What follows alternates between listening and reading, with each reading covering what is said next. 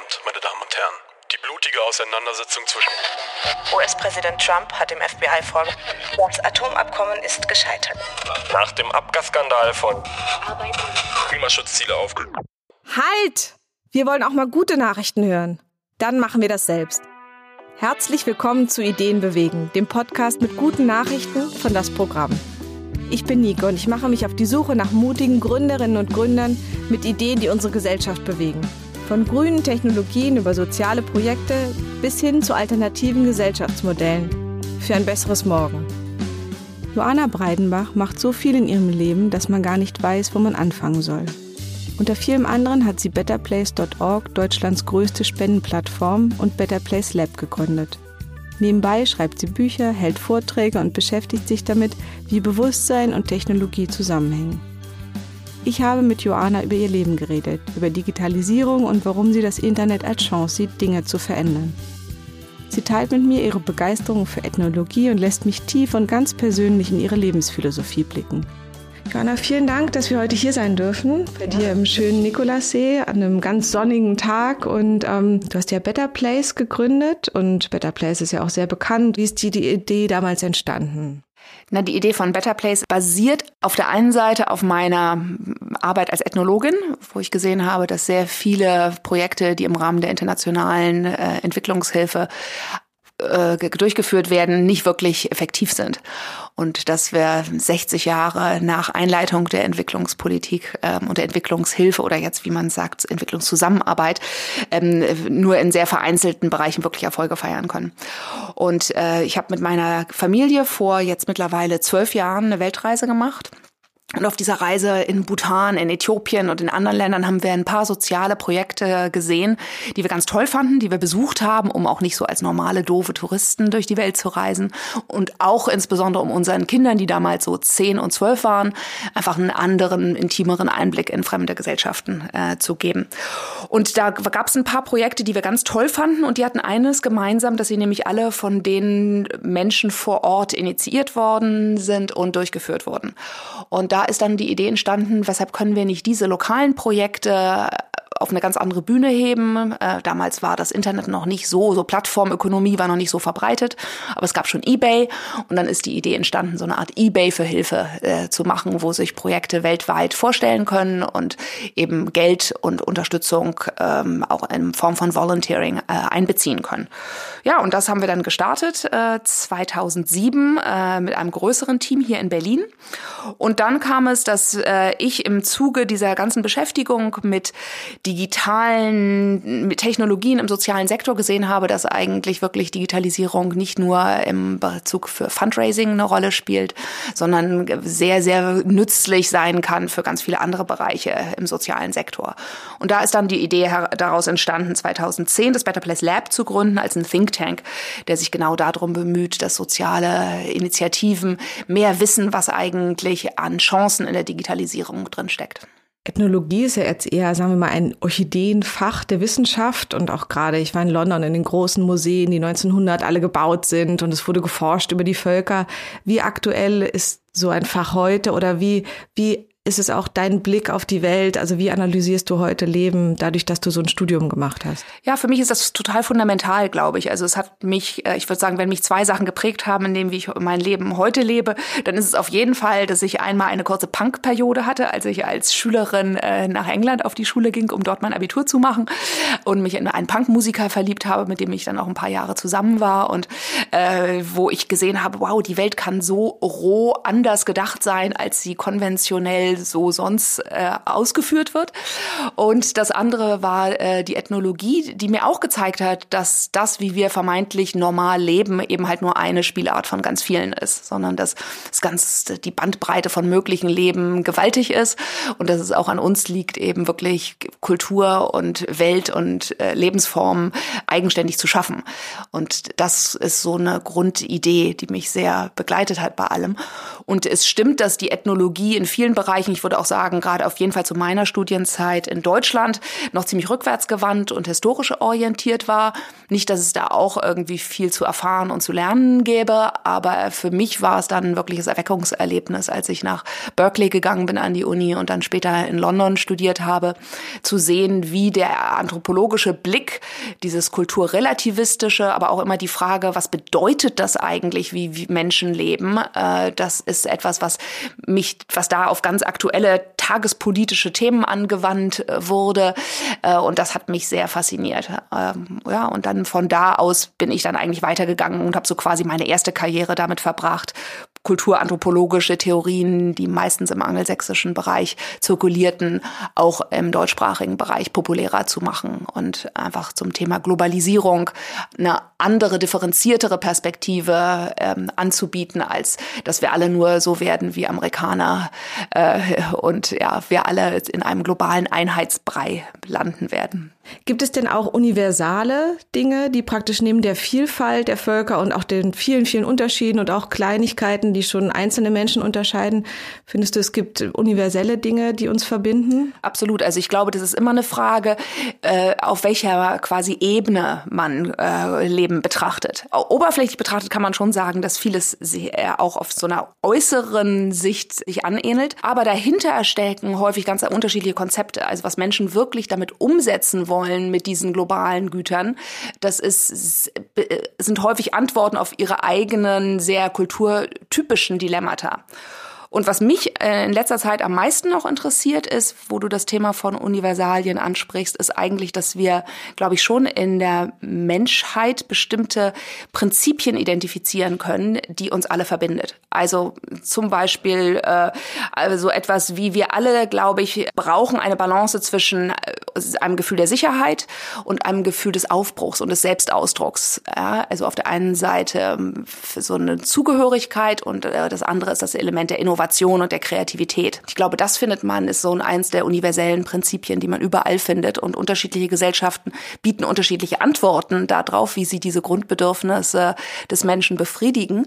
Aber ja, ich bin momentan sehr interessiert daran, eigentlich so mir anzuschauen, was sind diese Grundprinzipien von Leben. Und wenn du jetzt Sicherheit ansprichst, wir hatten jetzt gerade viele Wahlen in Europa, aber auch Donald Trump in Amerika, wo es auch viel darum ging, dass bestimmte Gruppen sehr verunsichert sind, sehr viele in aus meinem Blick vielleicht diffuse Ängste haben, aber aus Angst heraus eben weder Sicherheit noch Kreativität und Innovation haben und dadurch eben auch sehr radikal zum Beispiel wählen oder sich sehr radikalisieren. Gehört das zusammen? Also ja, ich glaube schon. Ich meine, wir leben ja unweigerlich, wir leben ja in einer Welt, die sich extremst gerade verändert. Ja, und da ist Digitalisierung und Globalisierung, die beiden Themen, mit denen ich mich in den letzten 20 Jahren jetzt schon fast beschäftigt habe, sind natürlich enorme Treiber da drin. Ja, also der Wandel wird viel schneller, äh, Digitalisierung macht die Welt auch viel flüssiger, ja, und äh, statt irgendwie Hierarchien sehen wir jetzt dezentrale Netzwerke, die entstehen und damit fällt vieles, was Menschen herkömmlicherweise Sicherheit äh, bietet und ihnen auch ihr für ihre Identität wichtig ist, fällt weg. Äh, und äh, damit reagieren ganz, ganz viele Menschen reagieren darauf dann mit Ängsten erstmal und nicht, dass sie sagen, oh, interessant, da verändert sich was, mal gucken, was das für mein Leben bedeutet, sondern erstmal ist das, oh Gott, kann ich da überhaupt mithalten? Was bedeutet das für mich, meine Stellung in der Welt, meinen Arbeitsplatz äh, und so. Und ähm, deswegen sehe ich schon eindeutig, dass diese neuen äh, Populismen ähm, und die Regression, die wir in vielen Bereichen der Welt sehen, dass die darauf zurückzuführen ist, dass wir keinen guten Weg gefunden haben, Wandel wirklich integral zu gestalten äh, und äh, zu schauen, dass das, was wir als Neues in die Welt bringen, nicht nur für eine kleine äh, Avantgarde passt, sondern dass das eben halt auch für viele breitere Bevölkerungskreise verständlich und nachvollziehbar wird. Aber es ist eben auch eine extreme komplexe Welt, die man dann eben schwer in einfachen Worten wahrscheinlich erklären kann, es sei denn, man wird populistisch. Ja, das stimmt. Ja, also ich glaube, wenn man sich so die Evolution der Menschheit anschaut, dann ist bestimmt das durchgängige Element, dass wir von einfacheren Strukturen uns immer mehr zu immer mehr Komplexität hinbewegen. Und das bedeutet auch, dass unser Bewusstsein, unsere Möglichkeit und äh, selbst uns selbst zu reflektieren und die Umwelt um uns herum zu meta-reflektieren, dass die damit anwächst. Und ich bin sehr in dem Sinne optimistisch, wenn ich auch auf die Geschichte schaue, dass das ein Prozess ist, der uns gelingt, aber der ist oft halt sehr schmerzhaft. Ja, also wenn man sich anschaut, ich bin lustigerweise ähm, eine äh, Nachfahre, ich glaube in der 15. Generation von Martin Luther und deswegen habe ich mich ein bisschen mit auch Reformation und äh, äh Christentum Bist du evangelisch beschäftigt. oder getauft? Äh, ich bin evangelisch getauft, ja, aber habe keinen wirklich sonstigen, also gelebten christlichen Bezug. Ähm, und dennoch, äh, wenn du dir anschaust, was in den Jahrhunderten nach der Reformation alles an politischen, gesellschaftlichen Aufständen passiert ist, Bauernkriege, Jahre, jahrzehntelange äh, kriegerische Auseinandersetzungen, totale gesellschaftliche Umwälzungen, ja, dann siehst du, dass eine neue, und das war ja auch durch eine Technologie mit ausgelöst, nämlich durch den Buchdruck, dass neue technologische äh, Entwicklungen einen ganzen Schwall von gesellschaftlichen und Bewusstseinsveränderungen mit sich ziehen. Und dass das aber kein einfacher Prozess ist, weil das ist ein Wachstumsprozess und alle Wachstumsprozesse sind auf jeden Fall in den meisten Fällen auch schmerzlich. Und dazu kommt eben auch, wenn wir Religion jetzt ansprechen, dass diese Klammer eben auch immer mehr wegfällt für die meisten Menschen. Also eine Art der einfacheren Erklärung oder der Metaebene, die man eben auch versteht im kleineren, dass die eben auch nicht mehr da ist als Halt für viele. Ja, ich finde, es ist eine interessante Überlegung, nicht? Weil wenn wir uns anschauen, so dann ist ja der Mensch irgendwo mit der Aufklärung aus so dem Schoß Gottes herausgefallen und Gott ist nicht mehr das alleinige Erklärungsmerkmal für, wieso bin ich auf der Welt, was ist der Sinn meines Leidens, äh, oder woran soll ich mich orientieren, sondern die Wissenschaft ist an die Stelle getreten und der Verstand. Und äh, ich liebe Wissenschaft, ich liebe Verstand, aber ich glaube, wir kommen wirklich langsam an dem Punkt, wo wir sehen, dass die halt nur auf bestimmte Arten von menschlichen Bedürfnissen Antworten geben können und das Menschsein viel mehr ist als nur unser Verstand. Und was wäre deine Antwort praktisch, wenn wir jetzt sagen, es ist vielleicht nicht Religion und nur Wissenschaftsglaube? Was, was ist eine Metaebene? Was ist mit Meditation, mit Spiritualität? Ist das für dich relevant? Ja, also für mich ist das sehr relevant. Ich meine, ich glaube, ich würde da ansetzen, dass ich denke, dass wir äh, der einer der wichtigen Schritte, die wir heute in unserer Gesellschaft vornehmen müssen, äh, ist, dass wir eben wegkommen davon, dass wir so sehr nur im Kopf leben, äh, sondern dass wir einfach mehr auch ins Fühlen gehen äh, und mehr unseren Körper und auch unsere Emotionen wahrnehmen. Erstmal, aber auch darüber sprechfähig sind sind. Und dass das, äh, ich finde es immer noch Wahnsinn, dass in vielen äh, Institutionen, in, auf dem Arbeitsmarkt, äh, in Unternehmen, aber auch in vielen Freundeskreisen es irgendwie immer noch tabu ist, über Emotionen zu reden, darüber nicht nur seine Stärken zu zeigen, sondern auch mit seinen Schwächen oder vermeintlichen Schwächen präsent zu sein. Und ich glaube, wir brauchen einfach ein viel holistischeres Selbstverständnis, dass wir sehen, dass den Menschen das ausmacht, ja eben nicht nur der Verstand, sondern auch äh, der Körper und äh, die Emotion. Und für mich würde dann doch auch dazu kommen, dass ich glaube, dass wir uns die Bedeutung unseres Lebens eigentlich auch nur vor einem noch größeren Kontext veranschaulichen oder uns da einbetten. Und das ist für jeden äh, eine eigene, sehr persönliche, auch sehr subjektive Erfahrung, glaube ich, wie er seinen Platz in der Welt empfindet. Für mich ist Meditation eine Form, äh, jenseits oder transrationale ähm, Bereiche zu erforschen. Äh, und äh, ich finde das super spannend. Ich würde mich nicht als religiös äh, bezeichnen. Ich verwende auch eigentlich nie den, das Wort Gott zum Beispiel. Da habe ich irgendwie eine, das ist nicht meins. Äh, aber ich kann über Schöpfung reden, ich kann über Urgrund reden, ich kann über irgendwie kreative Energie äh, sprechen und mich damit auch verbinden und mein eigenes Leben auch in so einem größeren Kontext mir anschauen. Ich habe gerade eine Dokumentation über Osho gesehen und da ging es halt viel so um Schüttelmeditation und Schreien und ganz viel wurde so ausprobiert. Das sind ja eigentlich auch Sachen, die immer noch aktuell sind. Also mit dem Körper auch Dinge erfahren, Spiritualität leben, auch eben über die eigenen Gedankenkarusselle hinaus. Eigentlich erstaunlich, dass es sowas relativ wenig so außerhalb von solchen esoterischen Kreisen gibt. Also es gibt vielleicht noch Konzerte oder sowas, aber relativ wenig so allgemeine Angebote, außer das Shoppen vielleicht am Wochenende oder so. Gibt es eigentlich so für die Masse, fällt mir wenig ein, vielleicht noch Sport oder Fußball. Ja, also es geht ja darum, sich selbst intensiv zu erleben. Ne? Da denken, muss ich auch an so an Sport denken, wie viele Menschen über Sport versuchen, wirklich nochmal so einen direkteren Bezug zu sich selbst zu äh, erlangen. Und auch zu einer Gruppe, ne? zu einer Gemeinschaft, zu einem Ziel, was über mein eigenes genau. kleines Leben hinausgeht, was zu gewinnen oder auch zu verlieren, Schmerz gemeinsam zu empfinden. Genau, also ich glaube, das ist eben dann total wichtig, diese Beziehungsfähigkeit, ja, unsere, wie wir mit Menschen, mit der Welt im Kontakt sind, wie wir uns einbringen, auch wie wir uns selbst als schöpferische Menschen empfinden, das, was man, glaube ich, als äh, Selbstwirksamkeit bezeichnet, äh, das zu erfahren und aber natürlich auch diese intensiven Momente der Resonanz, ja, wo ich wirklich mit etwas in Berührung komme, mit einem anderen Menschen, mit, du hast Musik erwähnt, im Theater, in der Literatur, mit bestimmten äh, Gedichten, also ne, so, wo wir an eine fundamentalere, essentiellere Wahrheit für uns rankommen, die wir eigentlich auch mit dem Körper sehr häufig wahrnehmen, wo wir sagen, ach, das ist jetzt ein ganz besonderer Moment. Und das ist nicht sehr leicht rational zu fassen, ja, weil das ist etwas, was über den Verstand meist hinausgeht. Natürlich kann ich auch von bestimmt nicht, ich meine, ich finde es immer sehr schön, wenn du äh, zuhörst, wie Mathematiker zum Beispiel oder sehr strenge Naturwissenschaftler auch diese Dimension äh, des Lebens beschreiben, nicht? Dass sie auch Einstein, ergriffen sind. Genau, die Schönheit. Genau, so, ja. Also da gibt es ja, das ist ja nicht so getrennt, wie wir es meistens in unserem Alltag ähm, beschreiben. Aber ich glaube auch, dass es vielen Menschen an diesen sehr wirklich sehr intensiven Momenten der Begegnung und Auseinandersetzung fehlt, weil wir uns eben halt nicht unserer eigenen Verwundbarkeit stellen. Ja, weil du bist ja immer nur in dem Moment offen und empfänglich für solche Begegnungen wenn du dich öffnest. Und damit ist eine gewisse Art von Schutzlosigkeit ähm, äh, unnotwendig. Ähm, und das liegt mir auch nicht besonders. Ich stehe auch nicht gerne auf einer Bühne und zeige irgendwie, dass ich unsicher bin, dass ich ängstlich bin. Äh, ähm, und also das kann ich total nachvollziehen, dass das ein Thema ist. Aber ich weiß zugleich auch, dass an den Punkten, wo ich mit mir und mit meiner Umwelt auch weicher und offener und ungeformter irgendwie dem gegenüber trete, dass da viel mehr passieren kann, als wenn ich immer alles in Kontrolle habe.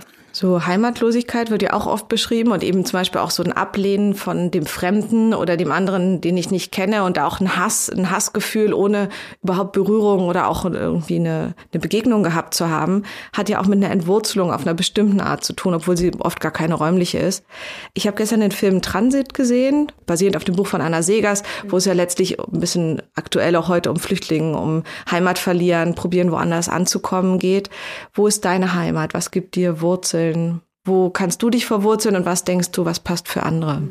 Also wenn ich an das Thema Sicherheit denke, dann äh, habe ich auch so dieses Bild, dass es eben bestimmte äußere Faktoren von Sicherheit gibt und es gibt innere Faktoren von Sicherheit. Und wir sind meistens, fokussieren wir uns sehr auf die äußeren. Ja, habe ich einen festen Ort, an dem ich äh, wohne? Ja, habe ich, aber ich würde für mich zum Beispiel sagen, ich lebe super gerne in Berlin, aber ich bin auch sehr, sehr gerne an ganz vielen anderen Orten der Welt. Ja, deswegen Berlin ist meine Heimat. Zugleich glaube ich, dass ich an sehr, sehr vielen anderen Orten leben könnte. Äh, und deswegen bin ich, ja, vielleicht noch ein weiteres im Äußeren. Für mich ist super wichtig, meine Familie, mein Mann und meine Kinder sind definitiv so der Anker in meinem Leben und der Humus, auf dem alles Gute gedeiht. Und ich finde es immer, ich scherze manchmal, weil ich sie sage, dass ich meinen Mann schon mit 19 kennengelernt habe und deswegen ganz viel Energie darauf verwenden konnte, einfach an ganz vielen Themen zu arbeiten und nicht so viel Energie damit verbringen musste, irgendwie den richtigen Partner zu finden. Nicht tindernd durch die Welt genau, zu Genau, das gab es damals auch nicht, aber trotzdem, ich hatte einfach dieses ganze Thema, das hat mich nicht so beschäftigt dann. Ähm, und äh, äh, also das ist für mich, das sind für mich die wichtigsten äußeren äh, Stabilitätsfaktoren. Plus so kleine Rituale. Ich liebe es irgendwie. Es ist jetzt hier ja irgendwie vielleicht halb elf und ich sitze hier mit meinem Kaffee, äh, wo ich vor lauter Sprechen noch gar nicht dazu gekommen bin, den zu trinken. Aber trotzdem, also ich mag einfach kleine Rituale. Mein Morgentee, meine, äh, mein Kaffee so am Vormittag äh, und äh, ein Glas Rotwein äh, am Abend und so oder auch mehr.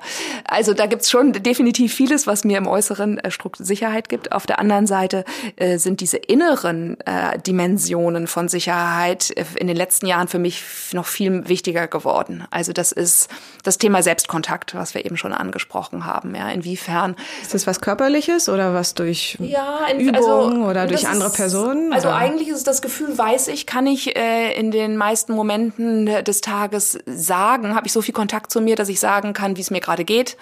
Äh, bin ich gerade, wie es mir emotional geht, wie es mir körperlich geht. Ähm, das heißt aber auch, ist mein Geist gerade super unruhig oder ist der relativ klar?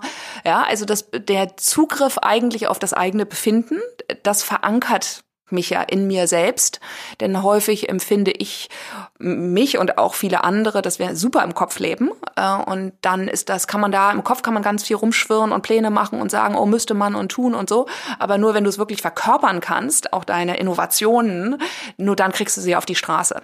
Ja, äh, und das ist eine Art von Sicherheit, äh, das sind bestimmte Kompetenzen von Kommunikation auch, ähm, die total wichtig sind und die Möglichkeit und die Fähigkeit, Beziehungen einzugehen.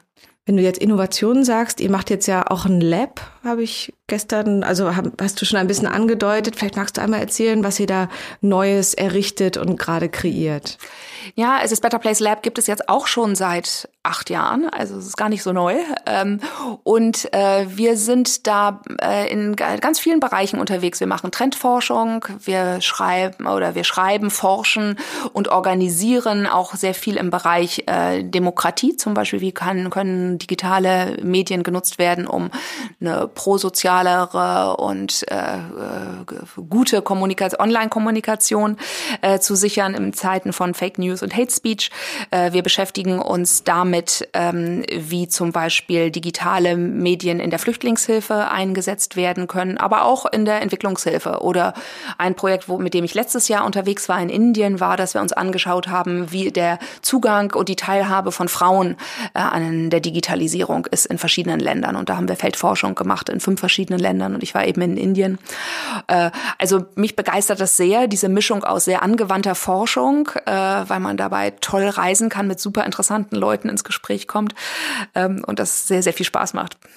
Du bist ja Gründerin. Ähm, was glaubst du, was könnte eine Antwort sein, warum so viele Frauen im digitalen Bereich sich wieder komplett haben abhängen lassen von den Männern? Also ich bin ja auch große Feministin und absolut dafür auch habe auch das Gefühl, es gibt vieles, was noch nicht so gut ist, aber ich muss ein bisschen zugeben, dass es mich in dem Bereich ein bisschen überrascht, dass wir uns das wieder haben komplett wegschnappen lassen. Ja, also ich glaube, also ich kenne die Statistiken in dem Bereich, ich kenne das auch in vielen von vielen Veranstaltungen natürlich, wo es sehr wenige Frauen gibt, die sind ich in meiner subjektiven Wahrnehmung ändert sich das gerade. Ja, mag auch vielleicht daran liegen, dass meine Tochter Lilian gerade ihr eigenes äh, Unternehmen Legal OS gründet und deswegen ich in so einer sehr dynamischen, das macht sie auch mit einer Freundin zusammen, Lotta Kufus, und ich sehe einfach dieses tolle Frauenteam, äh, wie die voranpreschen und wie die auch wirklich gut ankommen in der ganzen Start-up-Szene. Also ähm, so deswegen meine optimistische Seite sagt sich, dass da ändert sich was. Aber es stimmt. Ich glaube, es liegt maßgeblich auch wieder an dem alten Thema der Rollenvorbilder. Ja, also hast, gibt es einfach Mentoren, gibt es äh, Frauen, die begehrenswert erscheinen, jetzt im Sinne von nachahmenswert, die in dem Bereich tätig sind. Und wir haben zum Teil mit der neuen Technologiewelle eine sehr, sehr ja auch männlich getriebene, auf Effizienz. Samba-Brüder oder Genau, so. Da ist so ein bestimmtes Leitbild und das ist nicht besonders einladend. Äh, von der Arbeitskultur, von den Werten, äh, von dem Umgang miteinander. Ähm, ne, da wünsche ich mir was anderes. Und ich denke auch, dass Frauen oder Männer, die gut ausgeprägte weibliche Elemente haben, diese anderen Aspekte äh, der mehr, ja, so der Rezeptivität, des gestärkten Kommunikativen, des mehr im System denken als so sehr linear denken, äh, dass das Elemente sind, die auch mit der Digitalisierung jetzt in der nächsten Phase der Digitalisierung auch stärker zutage kommen werden. Du hast gerade Vorbilder auch angesprochen. Gab es für dich Vorbilder oder Menschen, die dich geprägt haben, denen du auch nachgeeifert hast oder von denen du Inspiration oder Energie bekommen hast? Ja, also ich denke, für mich waren es immer so der Zugang zu bestimmten Welten eher, als dass es ganz konkrete Menschen waren. Also ich weiß, dass ich als ähm, vielleicht zwölfjähriges Kind oder Teenager in Hamburg äh, zum Beispiel manchmal so Modefotografie, Werbung äh, gemacht habe, gemeinsam mit meinem Bruder zusammen für irgendwelche, weiß ich nicht, so, so nicht, nicht Erlete oder nicht Hip-Nahrung, dazu war ich zu alt, aber für irgendwelche Multisanastol, genau, dafür zum Beispiel. Der rote Saft. Genau. Und da war war ich in einem Fotostudio bei uns um die Ecke in Hamburg und das war eine Atmosphäre, die sehr anders war als in meinem eigenen Elternhaus. Das war so, so wilde 70er Jahre, hip, offen, dynamisch, ständig laute Musik laufend und ich fand das einfach nur total toll und dachte, wow, so dynamisch und so lebendig kann die Welt sein. Ja? Das wäre, also ich denke, es gab so verschiedenste, vielleicht so energetische Imprints, äh, denen ich begegnet bin, dann auch später wieder äh, in Punk Berkeley. ja, genau, der so. Punk oder der dann Laura Nader, eine tolle amerikanische äh, Professorin, bei der ich in Berkeley studiert habe, die mich einfach durch ihre Radikalität, äh, obwohl sie politisch sehr, also auf jeden Fall weiter links quasi war als ich damals, ähm, aber ich fand es fantastisch, mit welcher Radikalität sie ihre Forschung anging und auch nach außen hin vertrat. Und so, also da gibt es schon einzelne Bereiche, aber ich habe nie, das finde ich auch eigentlich bedauernswert, ich hatte nie so Mentoren, die wirklich mich unter ihre Fittiche genommen haben und ähm, irgendwo äh, ja mitgenommen haben. Also das meiste, ich würde sagen, der, der vielleicht dann am meisten mir Räume erschlossen hat, ist mein Mann Stefan, äh, der ein sehr, sehr kreativer, sehr offener Geist ist. Ähm, für mich manchmal zu offen, weil es mich einfach überfordert, in welche Richtungen der alles denkt. Aber äh, der ist derjenige, der, glaube ich, mir in vielen Bereichen so den Mut gegeben hat, wirklich neue Wege einzuschlagen. Ein schöner, lebenslanger Kontakt auf jeden Fall, ja. der Energie gibt. Meine letzte Frage noch nach deiner guten Nachricht. Gibt es etwas mit dem ganzen, was schon Hate Speech gesagt, mit den ganzen wirren Sachen, die uns tagtäglich bombardieren, was alles Schlimmes? Was könnte denn was Gutes sein, eine gute Nachricht? Also ich beobachte gerade mit großer Freude die ganze Diskussion rund um das Internet und um die Werte und um unser einen neuen, differenzierteren äh, Umgang mit Daten. Ich finde, das ist eine total gute Nachricht, wenn man sich anschaut, aus einer Krise heraus geboren. Äh, aber für mich steckt da drin auch irgendwie der Wachstumsimpuls für die nächste Phase der Digitalisierung. Ich habe äh, vor ein paar Tagen in der Financial Times ein schönes Beispiel gelesen und da sagte der Autor, dass äh, in den 50er Jahren die amerikanische Autoindustrie führend gewesen ist und dass dann aber durch den Umweltschützer Ralph Nader äh, oder Konsumentenanwalt ähm, Ralph Nader, übrigens der Bruder von meiner Professorin Laura Nader. Grünen Kandidat. Genau, Kandidat der Grünen in Amerika. Äh, dadurch wurden plötzlich ganz neue Sicherheitsbestimmungen für die Automobilindustrie äh, traten in Kraft und es war dann die deutsche Automobilindustrie wiederum, die dann in den 60er Jahren genau das schon alles inkorporierte und dann den neuen Standard setzte. Und wenn man das vergleicht und auf das Internet überträgt, und hier geht es mir überhaupt nicht darum, irgendwie einen äh, Wirtschaftsnationalismus zu propagieren, aber ich glaube, dass äh, wir die Chance hätten, differenzierte, intelligentere Digitalisierungskonzepte umzusetzen, ähm, auch hierzulande, und dass das etwas ist, was ich am Horizont sehe. Vielen Dank für das schöne Gespräch. Gerne. Vielen Dank dir. Das war's wieder mit einer Episode Ideen bewegen von das Programm, der Content-Manufaktur im Herzen von Kreuzberg. Wir freuen uns, wenn ihr uns unterstützt, indem ihr unseren Podcast abonniert und am besten mit fünf Sternen bewertet.